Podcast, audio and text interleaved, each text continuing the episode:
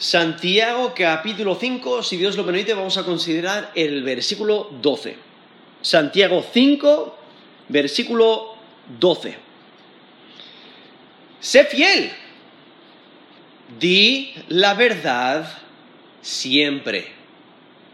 Sé fiel, di la verdad siempre. ¿Conoces a alguien que siempre dice la verdad? ¿Conoces a alguien que siempre cumple su palabra? Deberías de poder apuntar a todos los creyentes. Deberías de poder mirar a tu alrededor y decir, sí, sí, sí, sí, sí. Porque el creyente siempre debe de decir la verdad. Su palabra debe de ser confiable. El problema es que no siempre lo es. Y por ello aquí Santiago, Santiago capítulo 5, versículo 12, se enfoca en la importancia de ser fieles con nuestras palabras, de siempre decir la verdad y no tener que intentar eh, eh, apoyar lo que decimos con juramentos. Es decir, créeme, te lo juro. No, no debe ser necesario. Porque las palabras que salen de nuestra boca deben de significar lo que decimos. Si decimos sí, es sí. Si decimos no, es no. Nuestra palabra debe de ser confiable. Debemos siempre decir la verdad. Aquí en Santiago 5, versículo 12, dice, pero sobre todo, hermanos míos, no juréis ni por el cielo, ni por la tierra, ni por ningún otro juramento, sino que vuestro sí sea sí, y vuestro no sea no, para que no caigáis en condenación. Eso es Santiago 5, versículo 12. Y es que jurar solo es necesario en una sociedad que no valora la verdad. Un creyente debe tener tal integridad que su palabra es suficiente. Es suficiente para confirmar cualquier asunto. Eh, antes, un apretón de manos, ¿no? El dar la mano era suficiente para confirmar un negocio. No había necesidad de un contrato, de, testigos, no había necesidad de, de un montón de gente, incluso abogados, y ahora, hoy en día, aún hay personas que rompen contratos firmados porque no cumplen su palabra. Juran, hacen un juramento o hacen un compromiso, hacen promesas y no las cumplen. Incluso nunca tenían la idea de cumplirlo. Y por ello aquí Santiago está diciendo, mira, eso entre creyentes no debe ser el caso para nada porque el creyente debe de actuar correctamente. Debe de ser fiel a Dios en cualquier situación. Y aquí en Santiago se enfoca, aún a pesar del sufrimiento por el cual estés pasando, debes de ser fiel a Dios. Y por ello aquí, en versículo 12, Santiago 5, versículo 12, se enfoca en hablar con fidelidad. Por eso dice, no juréis ni por el cielo, ni por la tierra, ni por ningún otro juramento, sino que vuestro sí sea sí y vuestro no sea no, para que no caigáis en condenación. Ahora, eh, esa idea de, jurar es la idea de afirmar con, una promesa. Incluso la, la definición de la Real Academia Española es afirmar o negar algo poniendo por testigo a Dios o en sí mismo o en sus criaturas. Y entonces ahí vemos el, jurar, el como poner testigo, el decir, estoy diciendo la verdad no, te lo juro. O eh, eh, no, es mío, te lo juro. ¿no? Hay, hay diferentes, diferentes maneras de jurar, ¿no? Eh, lo hemos escuchado. Te juro que digo la verdad. Te juro que lo haré. Te juro que lo hice. Te juro por lo que sea, ¿no? Puntos suspensivos. Que es cierto. Te juro que no lo hice yo. No, eh, te juro que no es mío. Te juro que, que de, verdad, te lo juro. Etcétera. No lo hemos escuchado. Eh, yo recuerdo de niño teniendo amigos que su palabra no haría nada. Y entonces eh, te, lo juraban tres o cuatro veces. ¿Y piensas que, le, creían? No. A tal punto que llegó el día que este, este, este amigo mío se rompió la clavícula y empezó a gritar, a llorar, no sé qué, y nadie le creyó. Se tuvo que ir caminando a casa solo porque nadie le quería, nadie nadie le quería acompañar porque no le creían. A ese punto. Era su engaño. Eh, aunque lo podía jurar las veces que quisiera. No lo iba a cumplir. Y entonces ese no debe ser el caso entre creyentes. Eh, las personas juran por un montón de, cosas. ¿no? Puede ser para reafirmar las palabras que han dicho. ¿No? Lo que están diciendo es cierto y te lo juran o para comprometerse a una conducta en el futuro. Voy a hacer esto, voy a cumplir de esta manera, de verdad, y, te lo juran. Pero lo que Santiago está diciendo, que realmente está eh, enfatizando la enseñanza de Jesús, que Jesús dio en, Mateo 5, eh, Santiago está diciendo, mira, tu palabra debe de ser suficiente, debes de decir la verdad, siempre. Incluso podéis notar aquí las primeras palabras de este versículo, Santiago 5, versículo 12, dice, pero sobre todo. Ahora, esas palabras, pero sobre todo, eh, lo más probable es que tenga una función de indicar la conclusión de la carta, porque está llegando aquí a la conclusión de la carta y sí está, eh, enfatizando su importancia, no hay que dejar a un lado la importancia de lo que está diciendo, pero no es probable que esté, diciendo que el no jurar sea más importante que pedir sabiduría de Dios, o que ser hacedor de la palabra, o de obedecer el mandato de amor, o el de someterse a la gracia de Dios por medio de Cristo. O sea, lo, más probable es que no esté diciendo que eso es mucho más importante que el resto de la carta. Simplemente está haciendo eh, eh, está haciendo una transición a acabar la carta. Como decir, para terminar, o por último, o finalmente, incluso el apóstol Pablo, a veces en sus cartas, como por ejemplo en, primera, eh, perdón, en 2 Corintios 13, 11, dice, por lo demás, hermanos. Y entonces termina la carta, ¿no? tened gozo, perfeccionaos, consolaos, sed de un mismo sentir, y vivir en paz, y el Dios de paz y de amor estará con vosotros. ¿no? Eh, eso es en 2 Corintios, 2 Corintios 13, 11. O en Filipenses 4, 8. Por lo demás, hermanos, todo lo que es verdadero, todo lo honesto, todo lo justo, todo lo puro, todo lo amable, todo lo que es de buen nombre, si hay virtud alguna, si hay algo digno de alabanza, en esto pensad. ¿no? Eso es Filipenses 4, 8. Entonces, estas palabras, pero sobre todo, como mencioné, no hay que, no hay que desechar la importancia, realmente hay, eh, está resaltando la importancia de la integridad, pero eh, lo, más probable es que no, esté diciendo esto es lo más importante sobre todo lo que he dicho. Cuando dice, pero sobre todo. Es como una, introducción a la conclusión. Y aquí dice, eh, pero sobre todo, hermanos míos, ¿no? Se refiere a los creyentes, les llama hermanos, porque son hermanos en Cristo, varias veces aquí en la epístola de Santiago, dice, dice no juréis.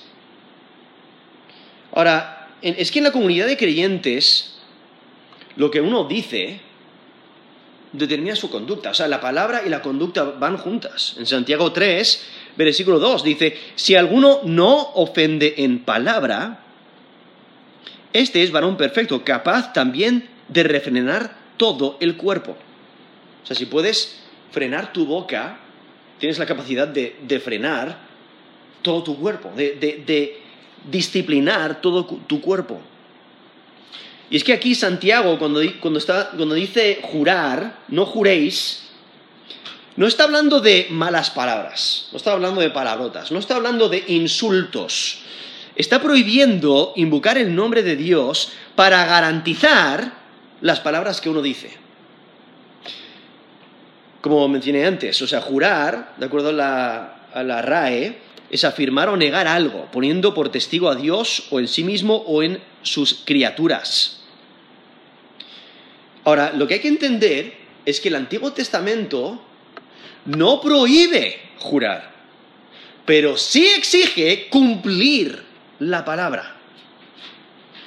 Nos dice Levítico 19, 12, no jurarás falsamente por mi nombre, profanando así el nombre de tu Dios, yo, Jehová. Eso es Levítico 19, 12. No prohíbe jurar, sino que dice, no lo hagas falsamente. O sea, si vas a jurar, cumple tu juramento. O si no, eh, realmente estás profanando el nombre de Dios. Estás usando el nombre de Dios en vano. Porque al jurar, el juramento está asociado con el nombre de Dios. Y, si no cumples lo que has jurado, entonces estás rompiendo ese mandamiento. Eh, eh, estás usando el nombre de Dios en vano, no lo estás respetando y no estás cumpliendo lo que has dicho. En números 30, versículo 2, números 30, versículo 2, cuando alguno hiciere voto o hiciere juramento, ligando su alma con obligación, no quebrantará su palabra. Hará conforme a todo lo que salió de su boca. Esos números 30, versículo 2. Entonces, no prohíbe un voto, no prohíbe un juramento, sino que está diciendo lo que salga de tu boca, cúmplelo. Ponlo en práctica. Eh, eh, entonces, no no se debe usar un voto para intentar manipular. No se debe usar un juramento para intentar manipular o para engañar. Ese es, el problema, que la gente usa un juramento, pero realmente el propósito de ellos es engañar. Y eso es lo que eh, Dios condena. Y, entonces vemos la importancia de cumplir la palabra. Todo lo que salió de su boca. No hay que cumplirlo. Eso es números 30, versículo 2. Está condenando a aquel que toma a la ligera el jurar. Los votos, los, juramentos eran voluntarios, pero eran vinculantes. O sea, no tenías que hacer un voto, no tenías que, jurar algo en, ese contexto. E, era, era voluntario, pero si jurabas, si hacías un voto, eso te vinculaba. Estabas obligado a cumplirlo. El problema es que algunos eh, no estaban tomando el juramento en serio. Por ello, Jesús mismo, en Mateo 23, del 16 al 22, se dirige a los líderes religiosos y dice, ¡ay de vosotros, guías ciegos! ¿Qué decís? Esto es Mateo 23, versículo 16. Si alguno jura por el templo, no es nada pero si alguno jura por el oro del templo, es deudor. Insensatos y ciegos. Porque ¿cuál es mayor, el oro o el, templo que santifica el oro? También decís, si alguno jura por el altar, no es nada, pero si alguno jura por la ofrenda que está sobre él, es deudor. Necios y ciegos, porque ¿cuál es mayor, la ofrenda o el altar que santifica la ofrenda?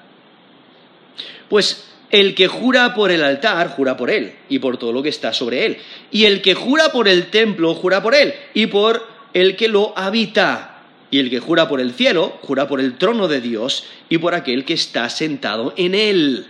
Eso es Mateo 23, del 16 al 22. Lo que Jesús hace es conectar cualquier juramento con Dios.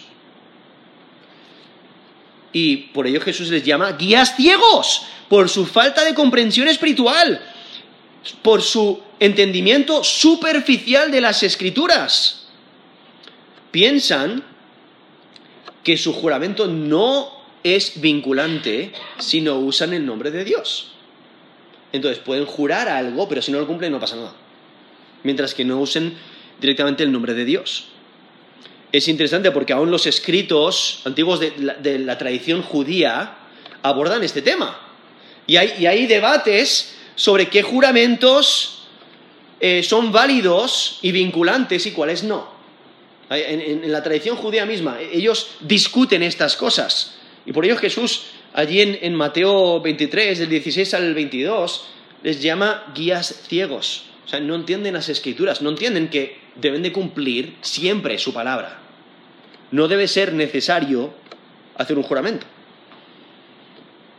Y es que Jesús está condenando juramentos escurridizos y evasivos, donde te juran algo y te lo pintan muy bonito, y te lo juran por tal persona, o por tal cosa, o por su propia vida, pero no significa nada porque su propósito es engañarte. Es evasivo. Ah, bueno, es que sí, sí, lo juré, pero no era vinculante porque no lo juré en el nombre de Dios. Están jurando sin tener la intención de decir la verdad. No tienen la intención de cumplir lo prometido. Estaban realmente estimulando el engaño. Por eso estos líderes religiosos que deben de guiar al, pueblo a Dios, les están apartando de Dios porque no, están estimulando la verdad, la, honestidad, sino están estimulando el engaño, permitiendo esta clase de juramentos escurridizos. Y por ello Jesús insistió que debían de decir la verdad siempre. Todos los juramentos están relacionados con Dios y por ello son serios y son vinculantes. Juramentos evasivos están prohibidos. La clave del asunto es decir la verdad. Hay que decir la verdad. Por eso ahora en Mateo 5, en Mateo 5 del 33 al 37, que realmente Jesús está enseñando y Santiago, aquí en Santiago 5.12, usa esa enseñanza, esa instrucción de Jesús, la usa aquí, eh, podréis notar las similitudes, porque Santiago dice, pero sobre todo, hermanos míos, no juréis ni por el cielo ni, por la tierra ni por ningún otro juramento, sino que vuestro sí sea sí, vuestro no sea no, para que no caigáis en condenación. Lo toma de la enseñanza de Jesús, porque en Mateo 5, 33 al 37 dice, además habéis oído que fue dicho a los antiguos, no perjurarás, sino cumplirás el Señor tus juramentos, pero yo os digo, no juréis en ninguna manera, ni por el cielo, porque es el trono de Dios, ni por la tierra, porque es el estrado de sus pies, ni por Jerusalén, porque es la ciudad del gran rey, ni por tu cabeza jurarás, porque no puedes hacer blanco o negro un solo cabello. Pero sea vuestro hablar sí, sí, no, no. Porque lo que es más de esto, de mal, procede. Esto Mateo 5, del 33 al 37, donde Jesús ahí básicamente resume eh, diferentes leyes del Antiguo Testamento diciendo, mira, esto es lo que habéis escuchado, ¿no? No perjurarás, sino cumplirás al Señor tus juramentos. Pero entonces vemos como Jesús, viendo que, que no están tomando en serio el juramento, lo cual en el Antiguo Testamento siempre en, los textos que, menciona el juramento, siempre requiere que se tome en serio el juramento. Jesús dice, mira, si, si vais a jurar de esa manera, lo prohíbo, porque estáis engañando. Ahora, Jesús no está hablando de promesas normales, las promesas hay que cumplirlas. Cuando dices que vas, a, que vas a hacer algo, debes hacerlo. Él está hablando de, un, testimonio jurado, el decir, mira, eh, te lo juro por mi vida, ¿no? Entonces, no solamente prometer algo, sino decir, te lo prometo, o sea, lo, voy a cumplir este trabajo, voy a hacer este trabajo para ti, o voy a, voy a, eh, mamá, voy a limpiar mi habitación, ¿no? Eh, una promesa, pero entonces el añadir un juramento, el decir, de verdad lo atestiguo, pongo a Dios como mi, mi testigo de que voy a limpiar mi habitación, ¿no? Entonces, es, es eh, eh, estar haciendo un testimonio jurado. Y es que jurar es una declaración que apela a Dios o a una de sus criaturas para confirmar lo que se ha dicho. Cuando la realidad es, lo que digas debe de ser cierto siempre.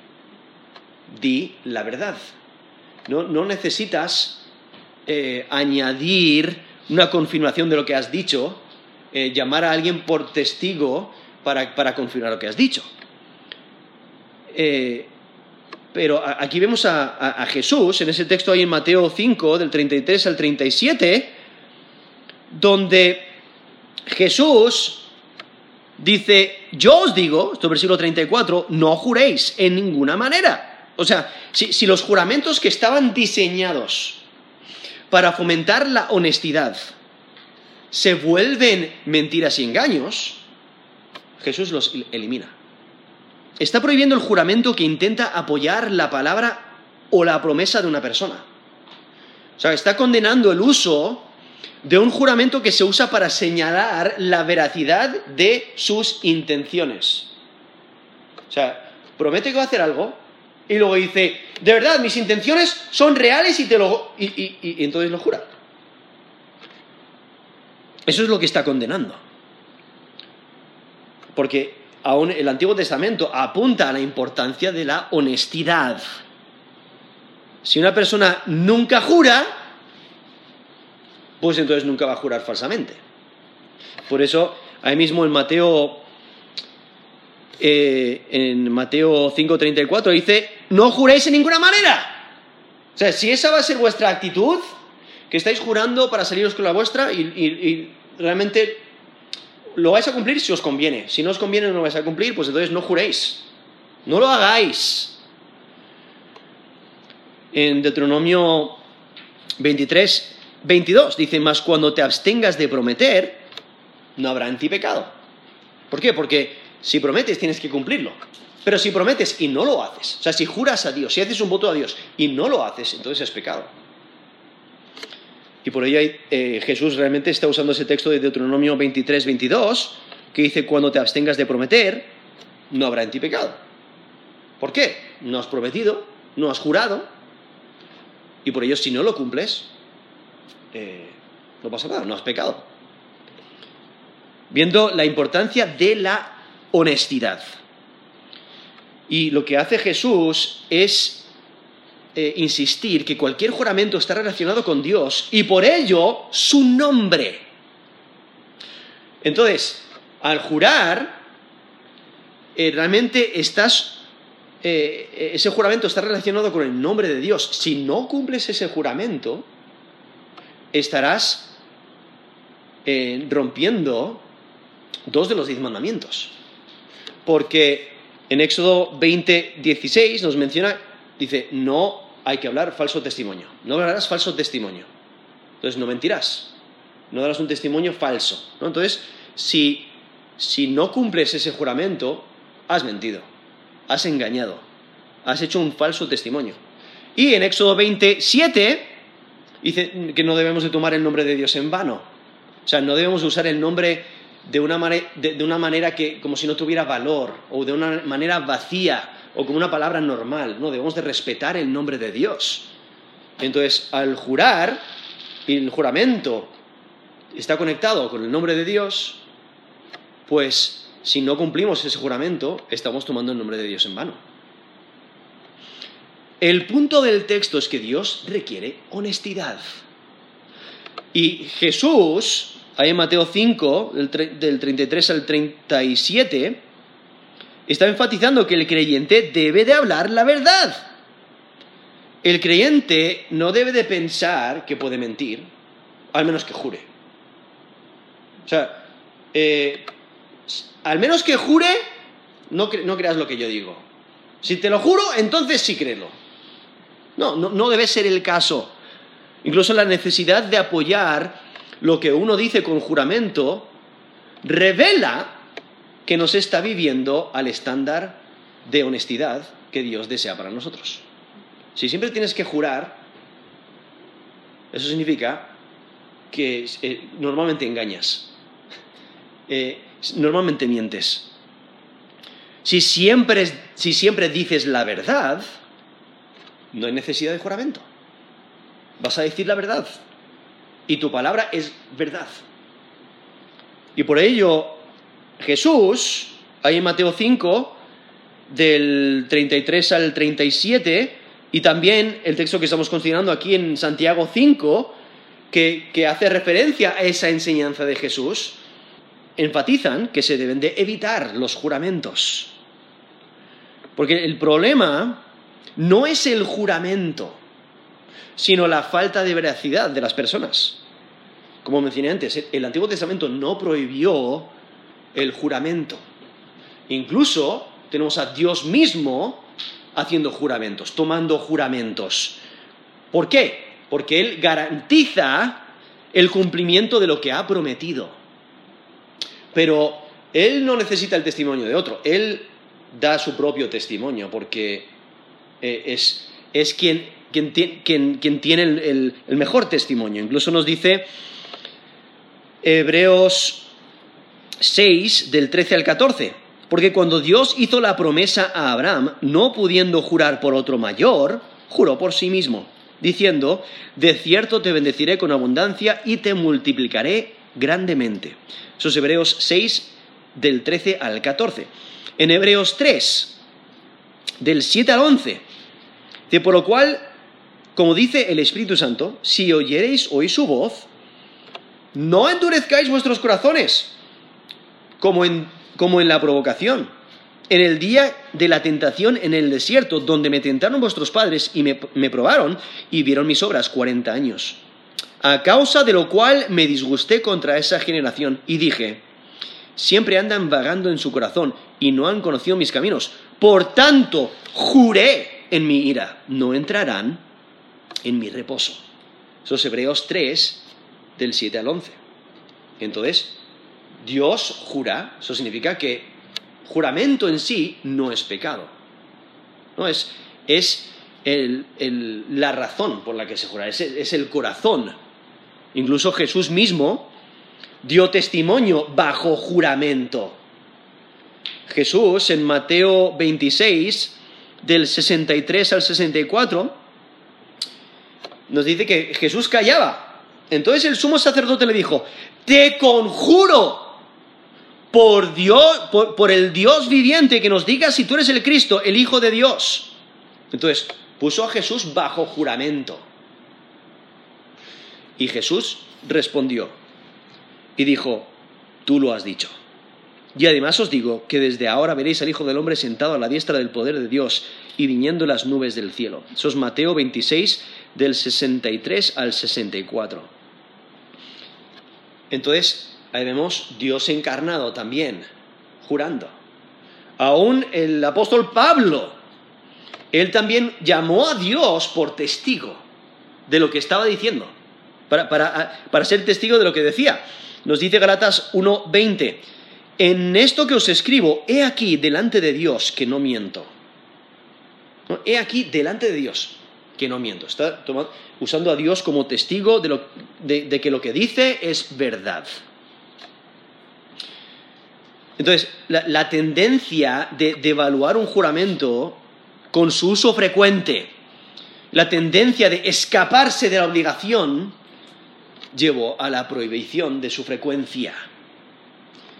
Y, por ello, aquí realmente eh, el, punto no es, condenar cualquier clase de juramento, sino es el, porque es el jurar a, la ligera o para asegurar la veracidad de su palabra o su promesa. O sea, aparenta que ni Jesús ni Santiago, ellos eh, no, están hablando de juramentos formales, o sea, juramentos hechos para propósitos legales. Por ejemplo, tienes que dar testimonio en un juicio, pues te eh, te obligan a jurar que vas a decir la verdad.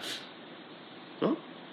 Entonces, eh, Jesús y Santiago no están hablando de eso. O quizás el, el, eh, tener que jurar para ser un ciudadano de un país. No está hablando de ese juramento formal. La cuestión aparenta que es un juramento voluntario, un juramento para asegurar la veracidad de su palabra o promesa. De todas formas, en Deuteronomio 6, 13, dice, a Jehová tu Dios temerás y a Él solo servirás y por su nombre jurarás. Eso es Deuteronomio 6, 13. Entonces, cuando juras, lo vas a hacer por su nombre y estás jurando porque te obligan a ello de acuerdo a la, circunstancia. No es un juramento voluntario para intentar defender de que estás diciendo la verdad. Entonces, está prohibiendo el juramento que intenta apoyar la palabra o la promesa de una persona. O sea, está condenando el uso de un juramento que se usa para señalar la veracidad de sus intenciones. El problema que menciona Santiago es el juramento poco realista el juramento exagerado que no se cumplía, que dañaba el carácter y el testimonio del creyente. Es que el creyente debe estar dedicado a la integridad, debe estar dedicado a decir lo cierto. Es que la palabra de creyente no debe de requerir un juramento, pero si estás en un juicio y requieren que jures, pues entonces eh, juras. ¿No? De, que vas a decir la verdad porque ellos no te conocen, pero tu palabra, tú sabes que vas a decir la verdad. Es que el creyente debe andar en la verdad del Evangelio todos los días. El hombre de fe no resuelve sus problemas con juramento, sino con oración. Porque jurar también puede ser por causa de impaciencia. No, créeme. No, o, eh, vamos a hacer este negocio, te lo juro que lo voy a hacer. ¿no? Y, y usar el juramento de esa manera. O también por falta de fe, por falta de confianza eh, en Dios, para escapar sufrimiento. Tenemos un, ejemplo en jueces 11, del 30 al 31, donde dice, Jefté hizo voto a Jehová diciendo, si entregares a los amonitas en mis manos, cualquiera que saliera de las puertas Cualquiera que saliere de las puertas de mi casa a recibirme, cuando regrese victorioso de los amonitas, será de Jehová y lo ofreceré en holocausto. Esos jueces 11 del 30 al 31. Hace un voto, hace un juramento sin pensar. A la ligera. En vez de intentar resolver las dificultades con un juramento, las personas de fe oran y piden ayuda a Dios. Jefté estaba desesperado tantos amonitas, les están, eh, tiene temor. Eh, entonces, ¿qué es lo que hace? Un juramento a la ligera. Y eso es lo que eh, la escritura prohíbe. Hay que cumplir los juramentos. Y es que el uso común de, de juramentos pone en duda todo lo que se dice, todo lo que se promete. Es que el creyente debe de cumplir lo que dice. El creyente debe ser tan íntegro que sus palabras eh, significan lo que significan. Y no hay necesidad de juramento. El hombre de fe hace lo que dice. Incluso el Salmo 15, en Salmo 15, versículo 4, dice, el que aún jurando en daño suyo, no por eso cambia. Eso es Salmo 15, versículo 4. Ahí mencionando a una persona de fe que promete hacer algo quizás un negocio, sí, te llevaré la mercancía a tal precio, o te lo vendo a tal precio. Y luego, cuando por fin le va a llevar la mercancía y le va a vender la mercancía, pues han, subido los precios. Ahora en vez de ganancia, ahora tengo pérdida. Pero lo voy a hacer igual. Porque voy a cumplir mi palabra. Esa es la idea. Voy a cumplir mi palabra, aunque, eh, como nos menciona ahí, aún jurando en daño suyo, no por eso cambia. Eso es Salmo 15, versículo 4. Ha hecho una promesa, la va a cumplir. Aunque al final le resulte dañino o vaya en su contra, su promesa lo va a cumplir. Eso es Salmo 15, versículo 4. Es que el hombre de fe siempre dice la verdad. El hombre de fe espera en Dios y es fiel a su palabra porque Dios es fiel a su palabra. Y el creyente refleja el carácter de Dios su Padre. Y por ello, aquí Santiago 5, versículo 12, dice, pero sobre todo, hermanos míos, no juréis ni por el cielo, ni por la tierra, ni por ningún otro juramento. Mencionando esas, eh, esas prácticas de, usar diferentes partes de la creación. No, no voy a nombrar el nombre de Dios, entonces no es vinculante. No, no, no. Cualquier juramento te vincula. Entonces, mira, si no vas a cumplir tu palabra, no jures. Eh, no, no jures a la ligera. Sino, aquí en la mitad del versículo 12, Santiago 5:12, sino que vuestro sí sea sí y vuestro no sea no. O sea, nuestras afirmaciones eh, afirmativas o negativas deben de representar la verdad. Nuestra veracidad debe ser fiable. Y por ello no necesitamos un juramento para apoyar lo que decimos. Nuestra palabra debería ser tan fidedigna como un documento firmado. Ahora aquí cuando dice eh, vuestro sí sea sí y vuestro no sea no, con esas palabras no está, no está proponiendo una manera apropiada de hacer un juramento, sino que está instruyendo a la gente a decir la verdad. O sea, que nuestro sí signifique sí, que nuestro no signifique no. Un creyente siempre debe decir la verdad y cumplir sus promesas.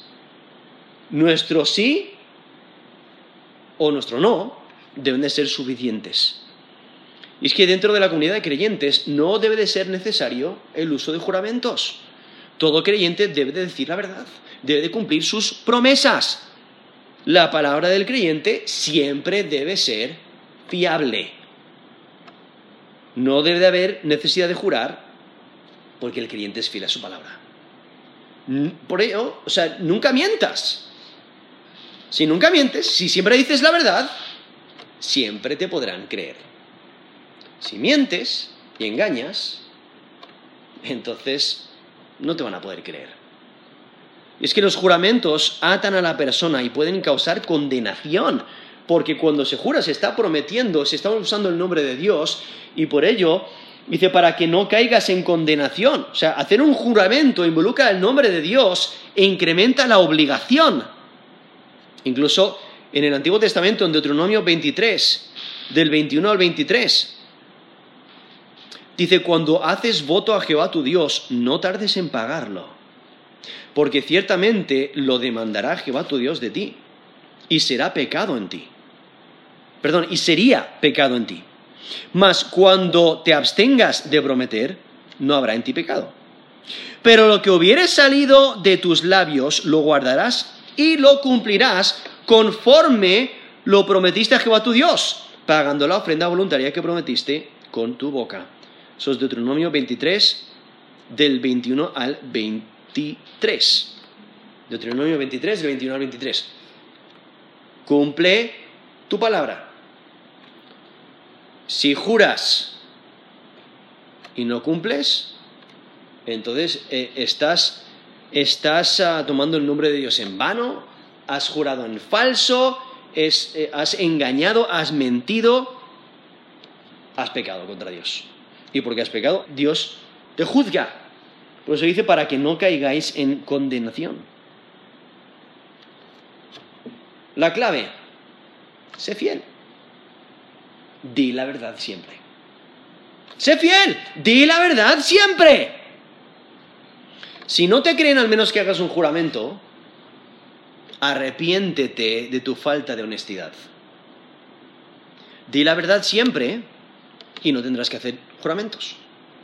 En vez de jurar que harás algo, siempre cumple lo que prometes.